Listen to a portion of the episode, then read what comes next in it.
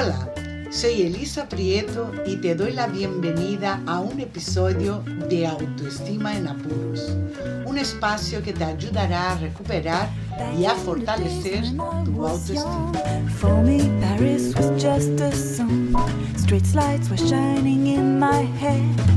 Why don't you come here San Valentín o Día de los Enamorados es sin duda una de las celebraciones más importantes, además de la del aniversario de las parejas enamoradas. En este tan señalado día, muchas parejas declaran su amor en forma de regalos, pedidas y promesas de amor eterno. Pero, ¿es esta la verdadera razón de la celebración del día 14 de febrero? Hola, ¿qué tal estás? Yo muy bien y encantada de estar aquí una semana más. Siempre digo lo mismo, pero es verdad. Me encanta grabar los episodios.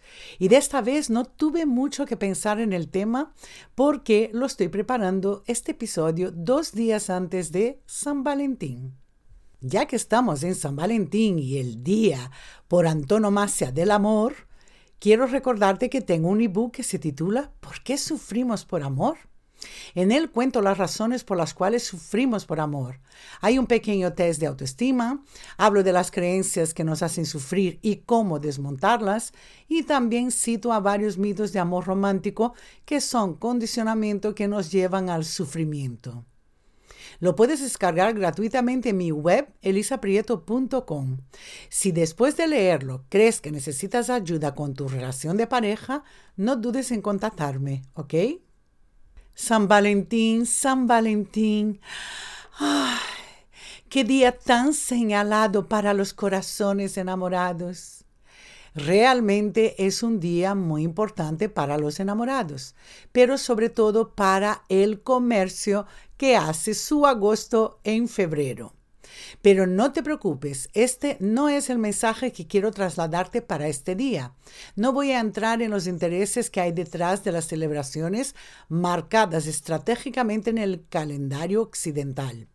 Desconozco si en Oriente se celebra ese Día de los Enamorados. Como San Valentín, supongo que no. Pero no te vayas porque te daré unas ideas para tu día, para que este día sea tan inolvidable y esté repleto de amor. Hay muchas versiones del origen de esta celebración, pero la más aceptada es la del emperador Claudio II, que prohibió a los jóvenes soldados que se casasen para que no tuvieran familia. Era de esta manera más útiles para el imperio. Un sacerdote llamado Valentín saltó la norma casando a una pareja joven a escondidas pero lo pillaron y fue condenado a muerte el día 14 de febrero del año 270 de nuestra era. Dicen que este fue el origen de esta celebración asociada a los enamorados. Si es verdad o no, si el origen fue otro, no es relevante. Lo importante es lo que significa hoy en día. Este día es el día que las parejas se muestran cuánto se quieren, se prometen amor eterno, hablan de proyectos en común, de futuro, de matrimonio. En fin, es el día del amor. Es tradición en muchos países.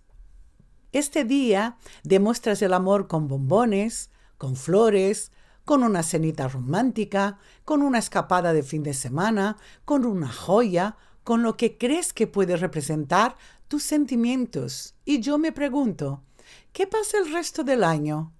¿Con un día al año es suficiente para que la pareja se sostenga en el tiempo? No digo que haya que hacerse regalos todos los días o todas las semanas, pero una vez al año es algo absolutamente simbólico. El amor se trabaja diario para no caer en la rutina, para que no sea mecánico ni tan terriblemente cotidiano. Las parejas tienen que redescubrirse. El amor con mayúscula tiene que ser alimentado diariamente con una buena comunicación, con empatía, con amistad, con deseo, con secretos compartidos, con complicidad, con cuidados, con mimos e incluso con conflictos, para aprender a ponerse cada uno en el zapato del otro, para llegar a una comprensión y entendimiento llegando así a acuerdos. No se trata de tener razón, que muchas veces en una discusión los dos la tienen, pero para terminar en un buen puerto para los dos, ambos deben tener la mente abierta y la voluntad de escuchar y aprender del otro. Así se puede fusionar los dos puntos de vista para llegar al camino del medio. El amor es elegir caminar al lado de una persona, ni por delante ni por detrás. Si eres la persona que siempre tira de la otra, al final te agotas. Si eres de las que van por delante y tienes que esperar a que te alcance, también te agotas. Por eso es tan importante el diálogo y decir las cosas al principio, cuando surjan, no cuando ya no puedes más y explotas. Hay que recordar que por mucho tiempo que vivas con esta persona, ella no es adivina, ni tú tampoco. Si necesitas algo, pídeselo. Si tienes duda, pregúntaselo. No esperes, defiende tus intereses, sea el que sea.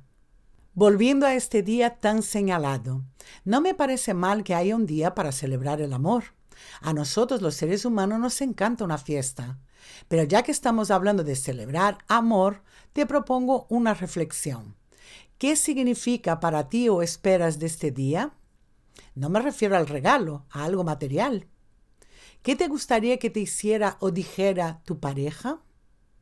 ¿Qué echas de menos el resto del año? ¿Te gustaría decir algo a tu pareja que no te atreves? Para los que están empezando una relación, ¿Tienes miedo de mostrar tus sentimientos o decir que te has enamorado? Escribe todo en una libreta y cuando os veáis, ármate de valor y díselo. Di lo que sientes, di lo que echas de menos, di lo que necesitas. Abre tu corazón. Aprovechate de este día para hacer o decir eso que no te atrevías. Para las personas que no tienen pareja, también es un día muy importante. Yo nunca me puse triste si, si, no celebraba el San Valentín con alguien. Nunca fui mucho de hacer lo que los demás hacen porque siempre tuve un carácter muy rebelde y nunca fui muy tradicional. Pero regalar y recibir regalos siempre me gustó y nunca necesité un día concreto para hacerlo. El cumpleaños es una celebración que sí me encanta disfrutar porque es el día en que naces, es el día más importante de tu vida. Siempre celebré mi cumpleaños desde pequeña y lo haré hasta que me muera.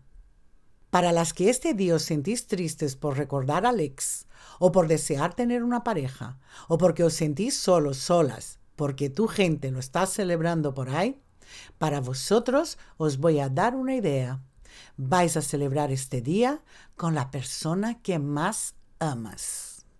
Toma nota. Hazte una cenita especial, este plato que te gusta tanto. Cómprate un buen vino si te apetece. Pon velitas. Pon de fondo la música que te encanta. Ponte guapa o guapo. Monta el escenario que te gustaría tener. Cómprate un regalo y disfruta de esta velada. Al terminar esta rica cena que te has preparado con tanto amor, coge tu copa y ve al espejo, mírate a los ojos, sonríes y di, eres la persona más importante de mi vida. Me comprometo a escucharte, a hablarte bien, a cuidarte, a protegerte, a ser tu mejor amiga o amigo, porque no hay en este mundo alguien como tú. Te amo. Chin Chin. Feliz Día del Amor. Hasta la semana que viene.